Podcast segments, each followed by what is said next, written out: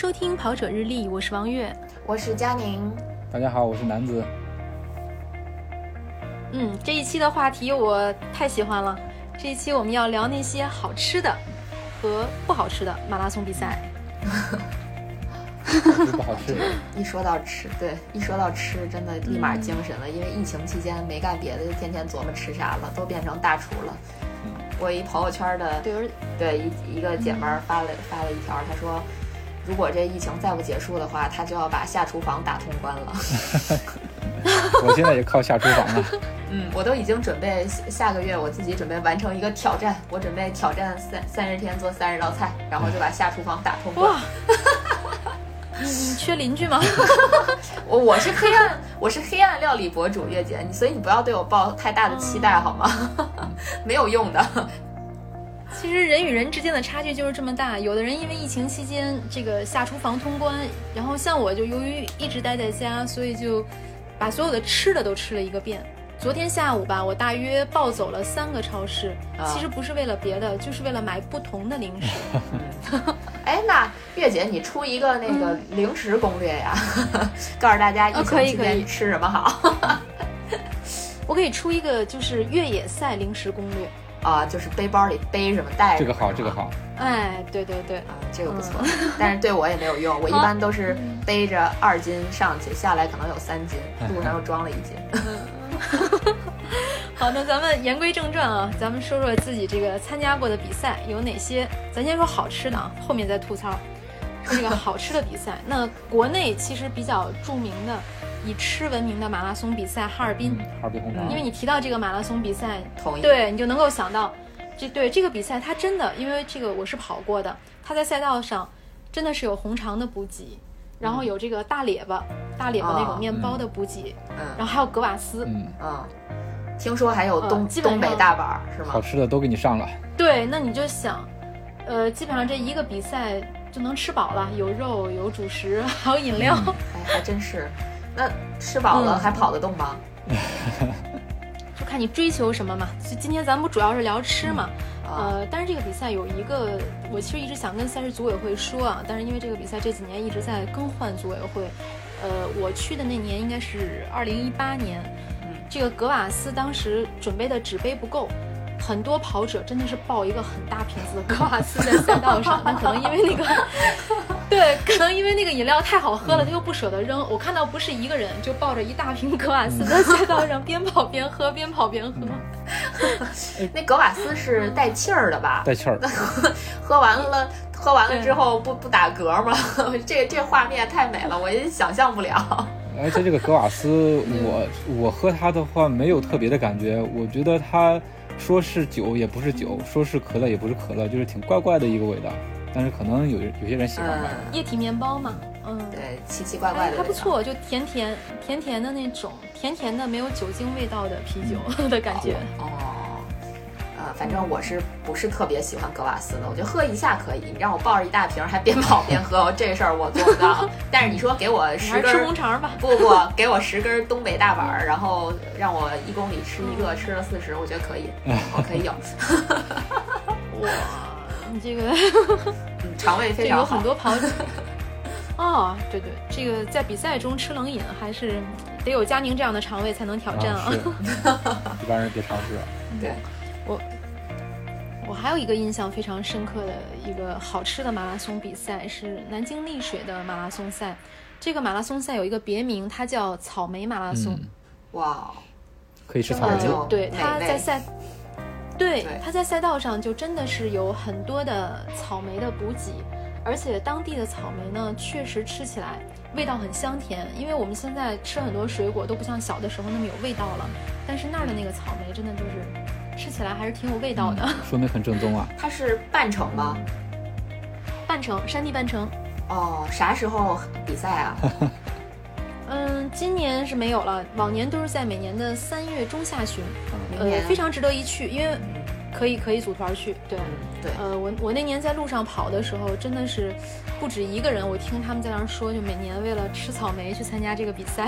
嗯，那我可以把组委会吃垮。因为我 你能完赛吗？你还能完赛吗？应该可以吧，就是我就是吃的多，跑的稍微快点呗。比如说像我啊，我真的挺喜欢吃草莓的。我基本上就是从草莓开始上市，一直到它下市，我可能天天都会买。对我从它可能三十多块钱一斤还是四十多块钱一斤，我能一直买到它变到八九块钱一斤，我会一直买，一直买，天天买。所以我们家这边水果摊的大姐都认识我了，我一去就问我今天要几斤。草莓是个好，不用说就知道买什么。对 对。嗯而且他在比赛之后呢，还可以去附近的农家进行采摘，这个我也是去体验过。这个好。我觉得，比如说像南子这种啊，对，带着女儿去采摘一下也不错。对，我们在北京体验过草草莓采摘，就是你一边吃一边采，那种感觉还是蛮好的。而且尤其是你像现在在超市买草莓的话，经常买到那种虽然个儿很大，但是一点都不甜，没有草莓味儿的那种，对吧？你要去草莓园的话，你会吃到那种，首先是各种各样的味道，另外的话。他们那个味道都很正，就是正儿八经的草莓味儿，有点甜甜的、酸酸的，对吧？有味道的草莓，正宗的草莓，很也很适合佳宁的比赛。嗯，再说一个，再说一个，我估计你们俩也喜欢，在江苏一带有很多比赛，被称为大闸蟹马拉松。哦，南京高淳是不是？是大闸蟹是吗？对，南京高淳大闸蟹。对，在完赛之后，给每一个跑者送一公一母两只大闸蟹。哇塞！真棒，对，那挺好的。而且这个比赛呢，我也去过现场，呃，我也吃过当地的大闸蟹。它的大闸蟹的个儿虽然没有那么大，但是入口是甜的。啊，入口是甜的。天哪！那那会发？我好像住在包邮区。那那会发吃大闸蟹的工具吗？包邮区好好吃。没有没有，直接手撕是不能要求这么高。他是完赛之后发给你。它是他是完赛完赛之后发给你，因为其实像海鲜类的这种补给，我们它就不能叫补给了。虽然是一个很好吃的比赛，但是在比赛中间你跑到三十五公里，我递给你一个煮熟的螃蟹，这个画面太……你得停下来呀，先把壳去了，然后把鳃去了，一点点的吃。就是大家去跑这个比赛，首先你参加比赛就能够得到大闸蟹，只要完赛。第二个呢是比赛之后，你可以在附近，它有很多那种养蟹的人家。我也是在那个时候第一次见过这种养蟹的水塘，买起来也很便宜，就比北京买便宜很多。他直接帮你包邮到家，嗯，很好吃。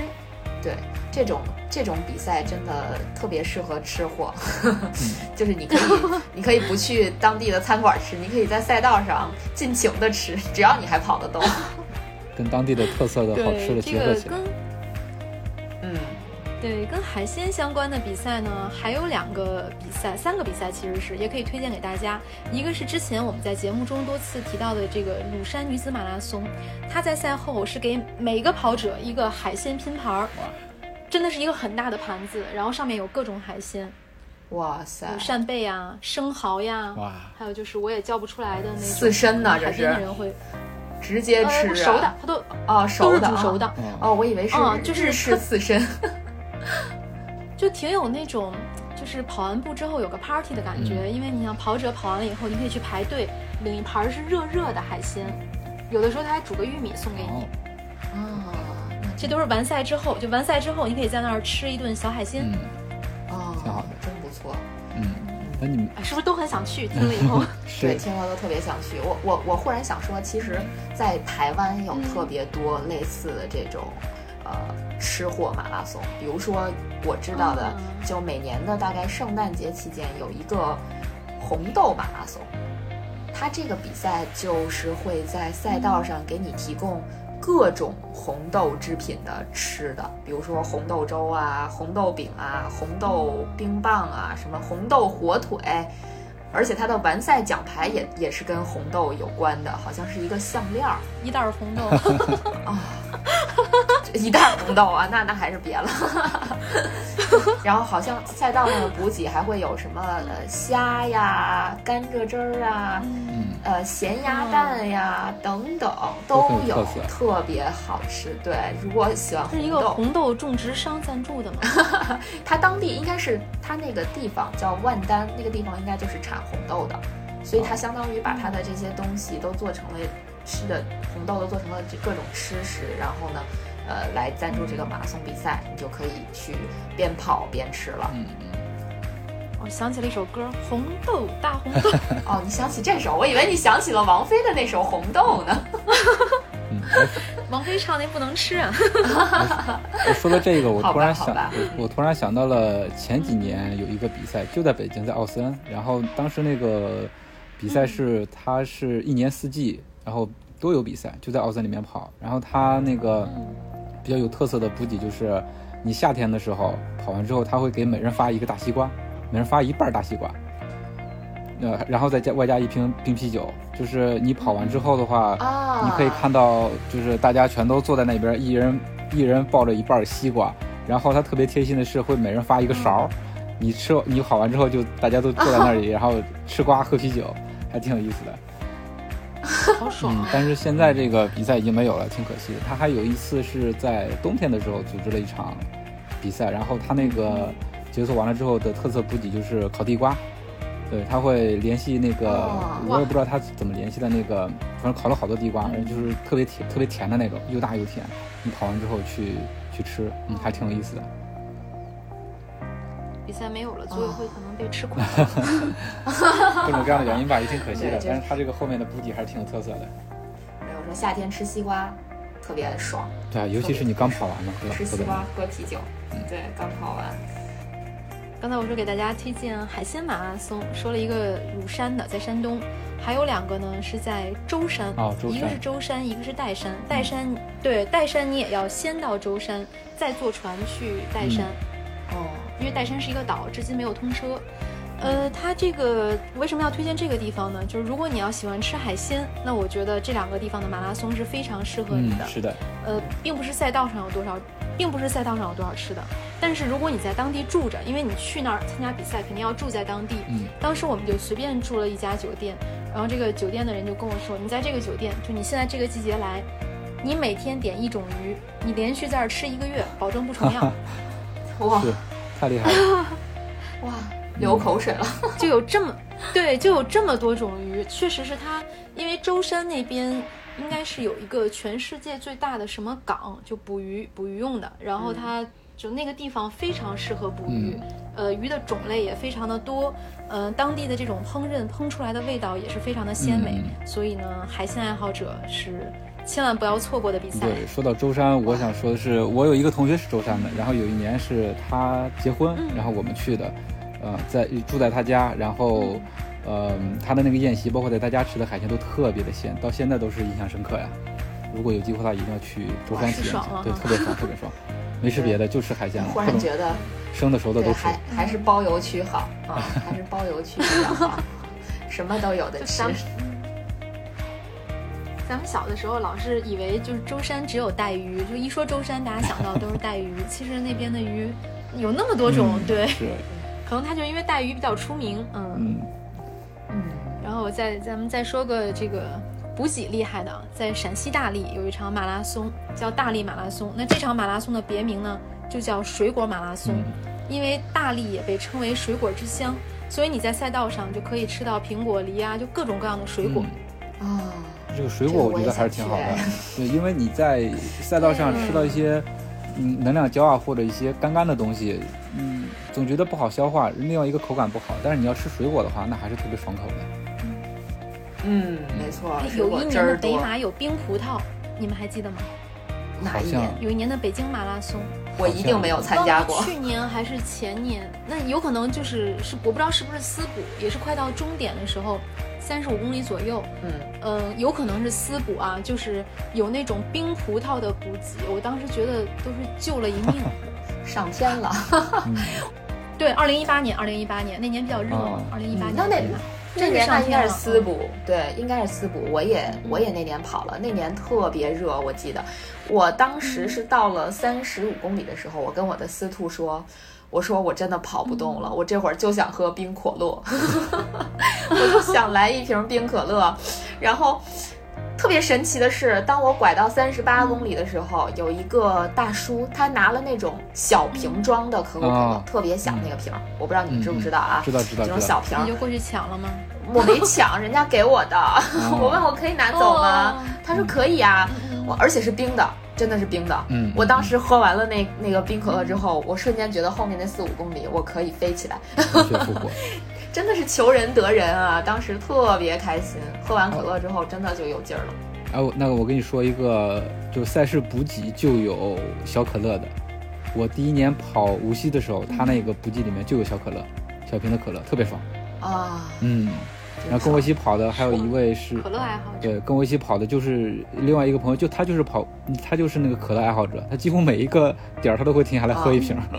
哈哈哈那个那个那个，这我也特别，这不跟喝格瓦斯一样吗？嗯，喝完也一肚子气儿啊，会一打嗝，特别通畅。对，是的，是的。我觉得像我这种，我其实平时不是特别爱喝可乐的，但是我一到比赛，就不管是马拉松还是越野赛，一过了那种疲劳期，或者说到了疲劳期，我都特别想喝可乐。对，就是那种发自心底的希望，嗯、就觉得有个可乐就跟喝了兴奋剂似的，就那种感觉。尤其还是凉可乐，真的是。我那时候想喝一点甜的，嗯，我就想喝带气儿的，我就想喝带气儿的啊。身体而且我平时跑步也是，我跑完，对，平时跑步我跑完一个，比如说跑一个 LSD 跑完，我就特想喝带气儿的，嗯、不管是雪碧也好，可乐也好，总想喝一个。嗯，而且跑完之后喝没有负罪感是吧？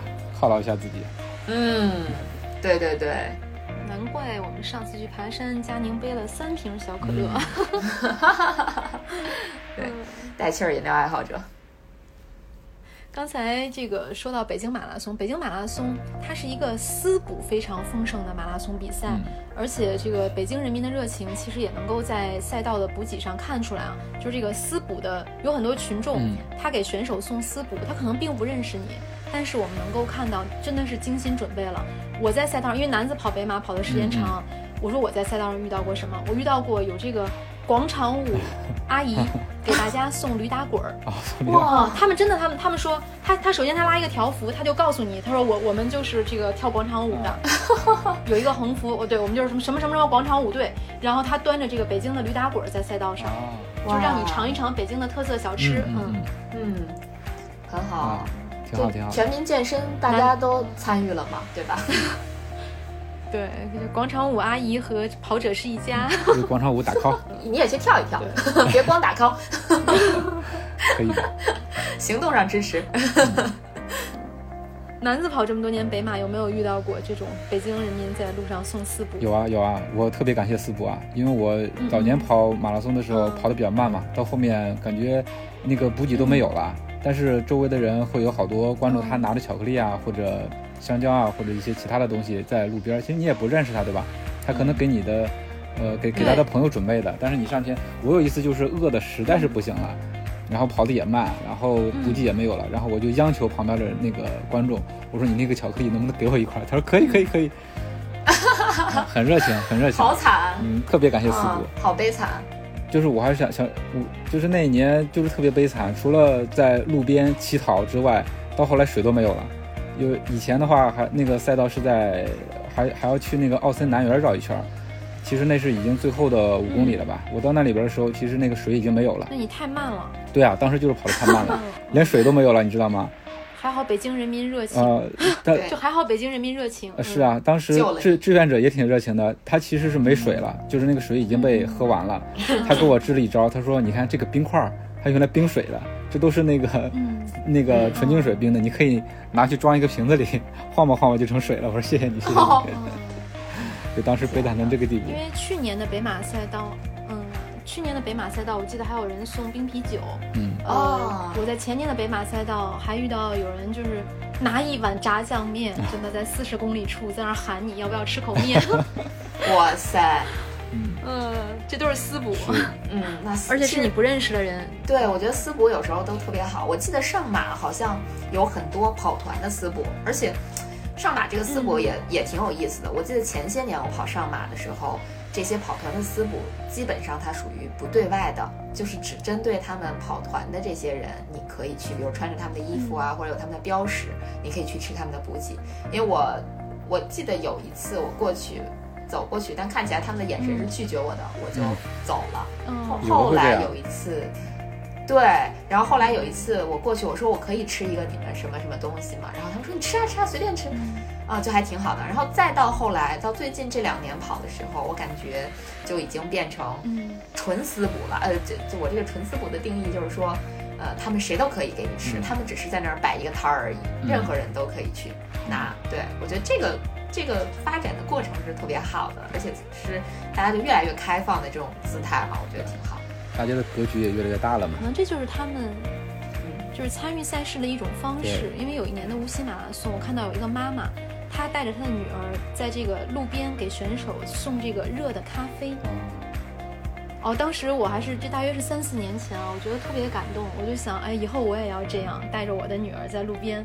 就这个也是你你去参与这个比赛的一个方式。可能我不能跑，但是我以给大家送私补的方式，就是感觉到我能够参加到这场比赛。嗯，是。这也是特别特别有意义的一件事儿，尤其是带着孩子，我觉得能够让孩子也去体验一下这种体育的氛围，嗯，能让他有一种一种，对对对，一种意识，就觉得体育其实是一个挺激励人、挺有意思的事儿。嗯，而且你可以以各种各样的方式参与进去。对，不一定非得站在赛道上嘛，对吧？我站在赛道边儿也一样是参与。嗯。还有一个非常有名的一个。赛事的补给就是厦门马拉松，每一年呢都有面线糊。这个面线糊又是由当地的这个应该是晋明寺，如果我没记错的话，就是由一个寺的这个僧人熬，他就都是这个僧人，他们每年到下马就给大家熬这个面线糊，然后在那儿跑者跑过去的时候就可以喝一碗。呃，我今年去参加的时候呢，还看到就是。但是每次那儿都是会排队，因为跑者都知道这个比赛可以喝到当地的特色面线糊，就人很多。我看了一下就过去了，没有喝。但是确实是一个非常有特色的补给。嗯，这这我都没喝过哎，我也没喝过，我也没有跑过下马。我忽然觉得应该去跑一下下马，因为感觉最近几年下马的口碑还是越来越好的，值得一跑。对，就是，但是人有点多，你要是想喝的话，需要耐心等待。不过在跑步中喝一碗这个面线糊，应该也是挺挺舒服的。嗯，不过其实我是属于那种比赛不是很爱吃各种补给的人，就我我经常是一路上就再好吃我都不太吃，我就走了的那样。就看看就觉得，那不会不会后悔吗？就是，嗯，就是跑完之后突然觉得好馋。呃，我有我有的时候会抓一把装兜里，然后等跑完了再吃。抓一把装兜。那你说到这个抓一把装兜里啊，对，就是我在这件我是在巴黎马拉松上做这件事情做的比较多。我抓一把什么呢？杏干儿啊，杏干儿。因为那个地方本身就产杏儿，我我们住的酒店每天早晨的早餐它就会有这种杏。那个杏儿又很好吃，就是原味儿的那种杏干儿。然后在比赛中，我也看到了有很多杏干儿。它有两个补给是很有特色的，一个是杏干儿，还有一个是那种做成碱水面包样子的小饼干。那个味道吃起来也跟碱水面包的味道很像，脆脆的那个很小的那个东西，对吧？我对对对对，很小的那个。嗯，我觉得那种是在你跑到二十五公里以上，你会感觉到饿的时候，因为杏干儿也很容易抓一把，那小饼干抓一把也还行，可以攥着边跑边吃。其实。国内比赛刚才说的挺多的，我想说一个国外的比赛，是我自己跑过的一个日本的比赛，是属于补给比较好的。这个比赛的历史也不太长，然后这个地方在鹿儿岛，呃，鹿儿岛马拉松。嗯嗯，然后我是二零一七年去跑的鹿儿岛马拉松，当时我其实挺不走运的，因为那天下雨，从比赛开始也是从。小雨到中雨到大雨到中雨到小雨就一直无限循环。等我过了终过了终点，雨雨雨雨停了，然后雨过天晴，特别惨啊！但是那个比赛我印象特别深刻的就是从五公里开始，它就有当地的特色的美食补给，而且雨那么大，他们所有的志愿者都在那边就坚守，而且就打着伞。给那些食物撑着啊，挡着，然后给食物打着伞。对对对，给食物打着伞。然后那些食物肯定还是会有一些淋湿，但是能吃，而且很好吃。嗯，我那个时候吃了吗？我吃了一些，就尝了几个。其实具体吃着啥我已经忘了，因为我已经让雨浇懵了。但是我我就记得，就一直就是每隔大概二点五公里、五公里，它就会有吃的，呃，各种各样，呃，基本不怎么重样，全是吃的。哇，啊。好像日本的比赛都挺好吃的，是吧？对对对，日本的比赛真的相对来讲都是属于那种比较好吃的，尤其是小比赛。就大的比赛，我觉得不用抱特别大的期待，因为大的比赛它肯定还有各方面的这种评选的要求，包括它对成绩，呃，会比小比赛可能要求更严格或者怎么样。但是小比赛的这个补给真的特别棒。就最近我一直种草的一个比赛，最近这两三年我都特想去的，叫东北风土马拉松。这个我估计你们听都没听过的一个比赛，它是在东北风土马。对，它是在日本的东北部，呃，在宫城县的一个公园里。它这个公园一圈就是二十一点一公里，所以两圈就相当于是一个全马的距离。嗯，它比赛就设置了两个分组，一个是全马，一个是半马。然后半马绕一圈，全马绕两圈。全马绕两圈，这两圈的补给都会不一样。就第一圈你跑完。对，第一圈你跑完了，吃第一圈的补给。你再跑第二圈的时候，你会发现这第二圈的补给跟第一圈是不一样的。上新的，嗯，对，这个有意思。我刚才还想说，我说反正也是跑一样，那我就跑一圈。对，本来想跑一圈吃的吃的少。对，第二圈你可以吃更多，所以这个特别有意思。它两圈两圈吃的东西都不一样。就对于如果你爱吃，如果你想享受一场。就是吃的盛宴的马拉松的话，我觉得还挺推荐去这个比赛的。我一直都特别想去，但是一直因为种种原因都去不了。因为它的时间基本上是在，也是在三月份嘛，三月底四月初的样子。国内很多比赛，对，包括国外很多比赛，重大的比赛都会在这个期间。呃，也许明年疫情过去，如果有这个比赛，可以考虑去吃一个，不是去跑一个，是去考虑去吃一个，对，去吃一个。那你得好好做好这个。比赛计划就是你的配速计划，因为它中间会换嘛，你得对保证这个两圈下来所有的补给都吃到。你跑太快，可能有些你吃不到。跑太快不行，不能跑快，跑完人还没换呢。对，不能跑快。这种 比赛一定要把节奏慢下来，慢下来。享受比赛，跑个六小时的比赛，关门的时候到终点。对，你可以在那个一圈就要吃三个小时。对，你可以在那个。补给补给站前等一会儿，还没上菜呢，上菜再跑啊！对，上菜我再吃，对，哦对，上菜我再吃完了再跑。嗯，这样的话，可能赛前是对，赛前是一百五十斤，赛后就是一百七十斤，一场比赛长二十斤不是梦。从运动博主变成了美食博主，非常好，非常可以有。对，然后还有很多酒类的马拉松比赛，我不知道你们有没有参加过。嗯我一直想去参加的一个比赛，就应该是两个，不对，酒类的比赛，我想参加好多。先先说两个关联的吧。我还之前挺想去参加怀来有一个红酒马拉松，月姐知道这个吗？嗯嗯，知道知道，嗯，也有人邀请过，嗯，对，挺想去那个比赛的。然后国外呢，我想去波尔多马拉松。波尔多，波尔多我比较了解，嗯，对我相对比较了解，因为波尔多这个比赛挺有特色的。它的特点，第一个。当然就是红酒了，因为它其实全称叫呃梅多克马拉松。然后呢，它这个比赛的特点就是赛道上会有大概二十八家酒庄去提供酒的试饮，就是补给站，而且它还会给红酒配什么生蚝呀、呃烧烤啊，还什么呃鹅肝酱呀、巧克力呀等等，就是。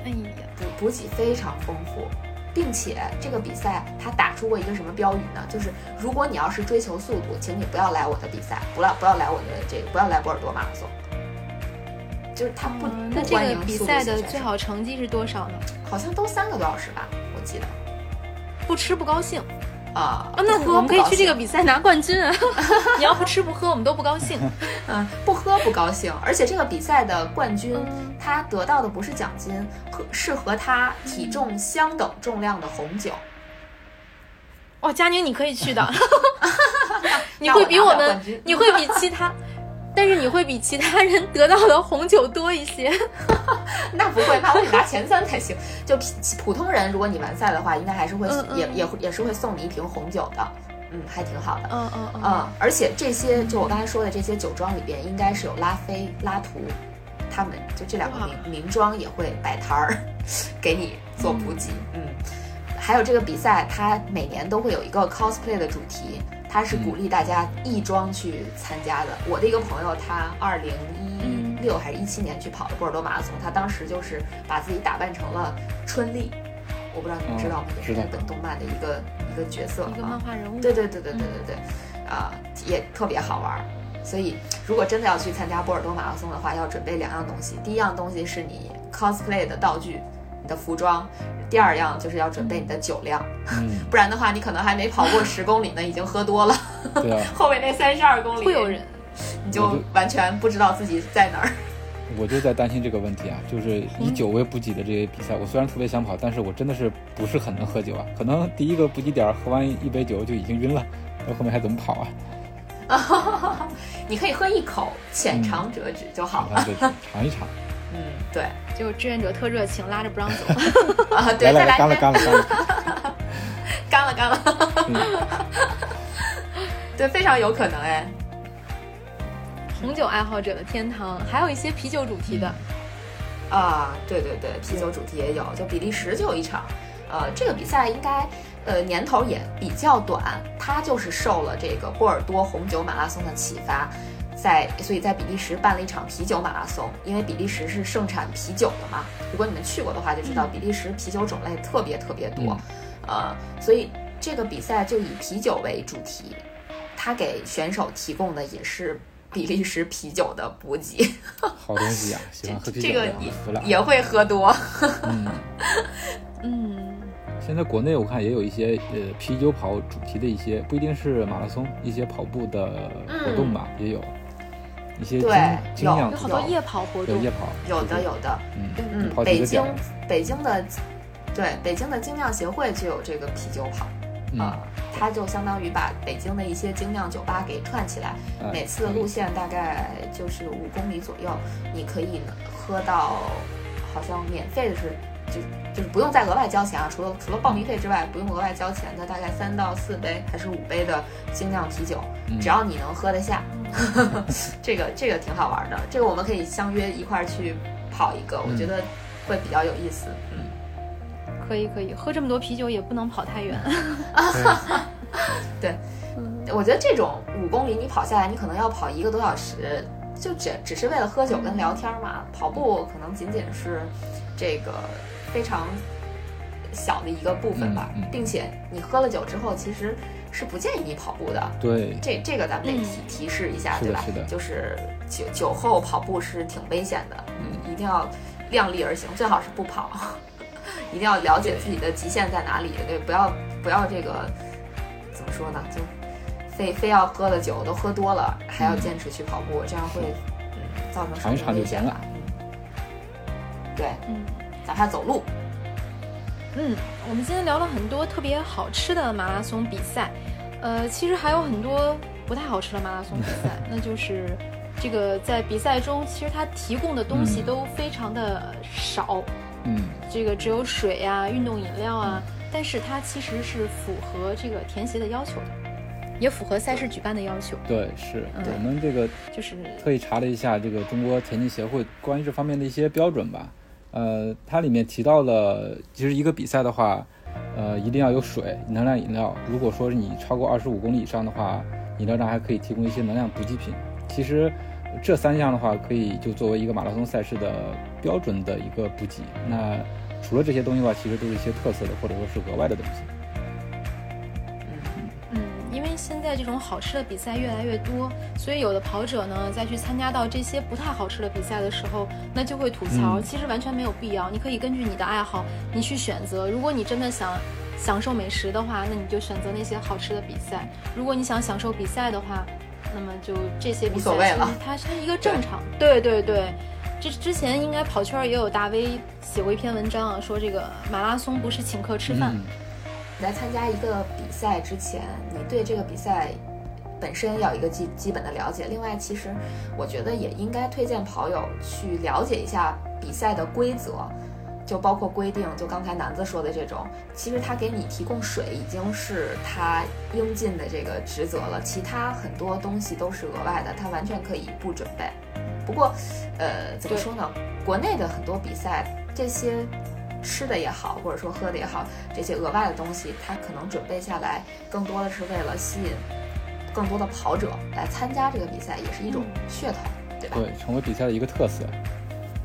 如果要是没有的话呢，其实你也要想一想，就是你来参加比赛的初衷是什么？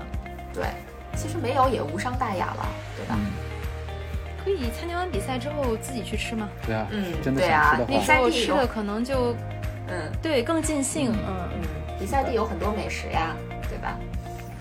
一起约着吃吃饭，再喝喝酒，这个啊，那时候就就比较尽兴了。对会见一下亲朋好友，也是一个特别好的形式啊。不一定非得在比赛中吃什么流水席，对吧？你要非非得想吃流水席的话，那你请你一部越野赛好吗？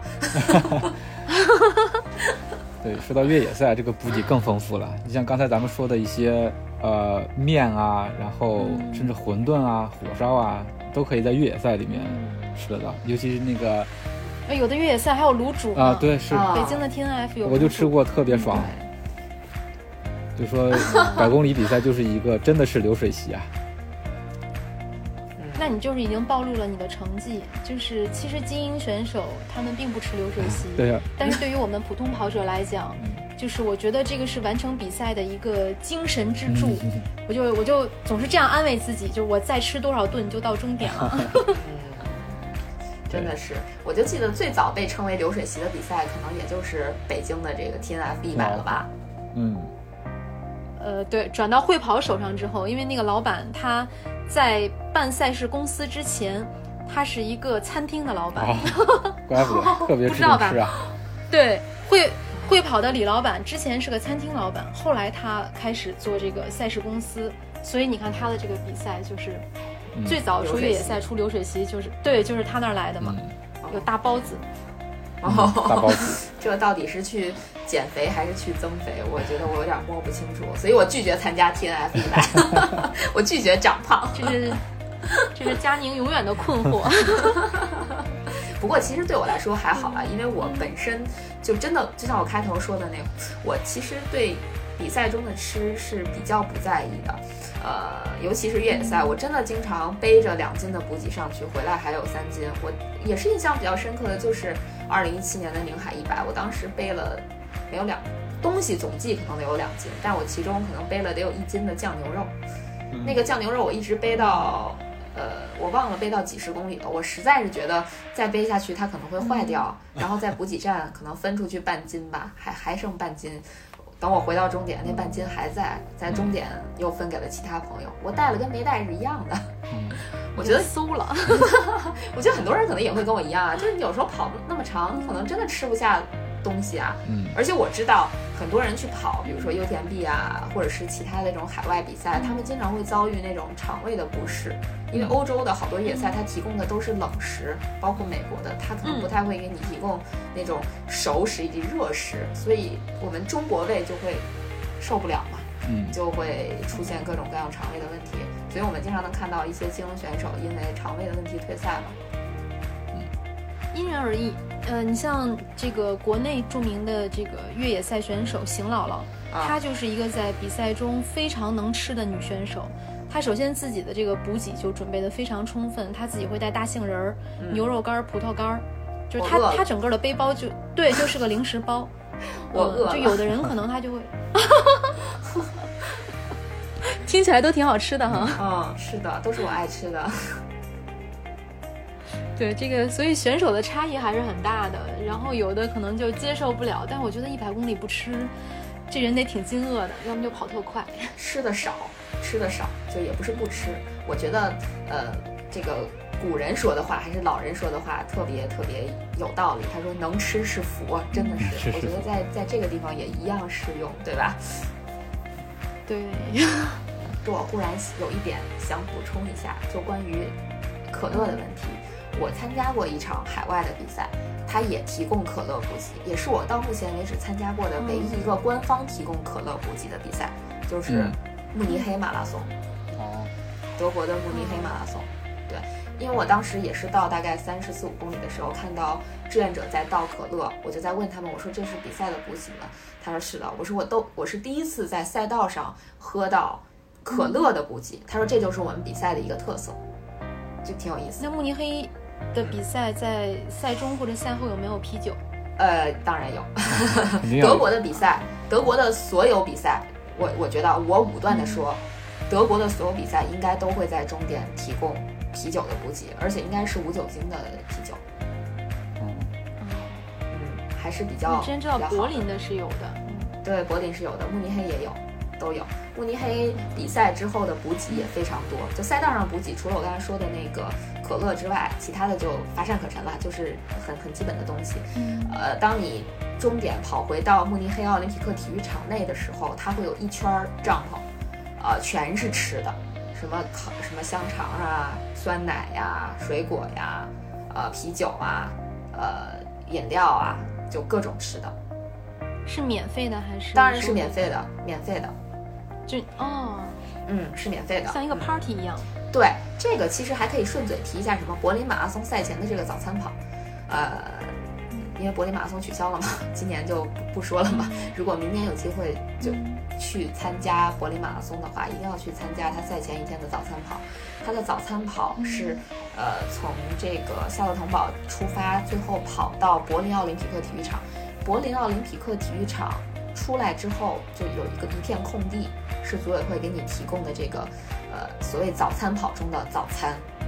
虽然很多人排队，但是它提供的早餐补给非常非常丰富，面包、酸奶、水果，呃，水等等，你就可以去嗯，排着队拿，啊、拿完之后就哦。尽情的吃，呃，也都是免费的，这个特别重要。而且你不用非得是参加柏林马拉松的选手才能参加这个比赛，比如说你是家属，你也一样可以去参加这个比赛。那还是挺有意思的。说到早餐跑，其实从去年开始，那国内第一个做早餐跑的比赛是厦门马拉松，它是在鼓浪屿上做了一个早餐跑。嗯，也是你，你不一定是下马的选手，就是所有人都可以报名。首先能在鼓浪屿上跑一段儿，我觉得这事儿已经，他能给你规划出来一个路线，其实已经是非常美好的了，因为景色特别的美。而且我们去的时候坐轮渡过去，感觉是你在看着鼓浪屿的这个岛屿从清晨醒来，因为那儿的生活节奏很慢，就是你你跑完之后，那个岛上的人差不多才刚刚起床，因为他会有有很多的游客嘛，他们那时候才起来出门开始吃早餐。同时呢，在你跑完步之后，组委会提供的这个早餐有什么呢？有花生汤，那就是厦门的特色小吃。嗯，有有馄饨，它也是厦门的那种特色。呃，还有在路上的补给是有凤梨酥，啊，哇，我觉得对，就还是一个挺好吃的早餐跑。嗯，这这期节目咱们要不就到这儿吧，因为我饿了，我想去找点吃的。行，那那咱们得得让那个男子做个推荐嘛，进入推荐时间。好，那佳宁再等一等啊，我这个推荐也很短，好的，也是最近读了一本书吧，这本书还没读完，它的名字叫做《影响力》。可能大家一听这本书是不是那种鸡汤啊或者畅销书之类的？我一开始也以为是这样的，但是实际看下来之后的话，嗯、嗯它的内容怎么说呢？就是说我为什么会看这本书吧，就是我觉得我是一个，呃，不是太会说服别人，就是说我的影响力不是那么大。但是你周围总会发现有一些人，他就特别会容易把别人给说服了，可以说他的影响力就是特别的大，你也不知道他是为什么，但是你就会，呃，很容易被他的意见或者说他的一些想法所左右。然后这本书的话，其实就是，嗯，说为什么这些人有这样的影响力。其实它里面提到了好多点吧，就是，呃，你看完这本书之后，你可能会，嗯，突然明白说，你可能，你你比如说买车，买车的话，你为什么就呃顺从了这一个销售的意见，而不是在另外一家买？就是它里面很多很多的一些小的技巧的。呃，里面提到了一个让我印象特别深刻的，就是说，人有很多行为，但是有很多行为它是有一有固定模式的。它就比如说是一个录好的磁带一样，只要你这个条件触发了，你按下播放键，然后你后面的行为全都是顺理成章的，就是跟磁带一样就播放出来了。它让你做啥你就做啥。对，所以他们一些有影响力的人，或者说是类似于广告商啊或者销售啊，他就掌握了这样一些呃技巧，你心里的一些小技巧，它能够让你去很容易的去接受它。呃，里边讲到一个比较好玩的故事，就是说一个女大学生，然后刚上学没多久离开家，然后呃，她给家里写了一封信，就是说，嗯、我这个一学期，然后认识了一个男朋友，然后这个男朋友人还比较好，然后我们呢就准备这个结婚了，然后呢这个。呃，其实为什么结婚呢？是因为我已经怀孕了，然后反正就是各种惨吧。嗯然后你想，如果家长拿到这个这封信的话，肯定是特别特别担心，对吧？讲了各种各样的惨状，然后最后说，呃，其实啊，上面这些东西都是我虚构的。我真的想告诉你们的事情是，我这个期末考试没没考好，我怕你们不接受。对，你说我这个没考好的这个结果跟这个之前的那些特别特别惨的东西相比的话，那家长肯定是更容易接受他后面的这个结果，对吧？所以他就用这种小小小小的技巧，先把你的这个心理预期给拉低，然后再跟你说一个稍微来说不是特别惨的事情，你就特别好接受了。就是这种各种各样的一些小技巧吧。同时，就是说你知道这些技巧之后，你会在生活中会发现你时不时的会掉入这种陷阱。然后这里面还介绍了一些，就是你当你意识到有这些陷阱的时候，你怎么去跳出来，怎么去应对。呃我觉得这还是挺有意思的一本书。首先，你可以试着，呃，尝试着提高你自己的影响力、说服力。另外的话，避免掉入一些这种影响力的陷阱。嗯，挺有意思的一本书，推荐给大家。听起来确实值得一读啊！怎么避免自己掉坑里，嗯然后怎么给别人挖坑？是的，是的，是的。就是对总结一下，就是如何当一个好的销售。啊，对，它这里面很多例子就是啊，我觉得这不光是销售啊，就是你你很多在生活中的场景，嗯其实你都能够用到。如果你要是能有那种说服别人的能力，其实你不觉得你就像拥有魔法一样，是的，是的，是的。对吧？对我我跟比尔盖茨说给我两个亿，对，嗯你要如果我能说服他的话对怎么影响他把这对两，如果是这样的话，嗯，对，如果是这样的话，月姐这本书应该是你来写。如果月姐做到了，嗯，记得我分点我先去读。吧。嗯，好，那今天的节目就到这里了。感谢大家的收听。如果你觉得有料有趣，赶快订阅我们的节目，同时推荐搜索关注“跑者日历”微信公众号、服务号以及小程序，更多精彩内容等你发现。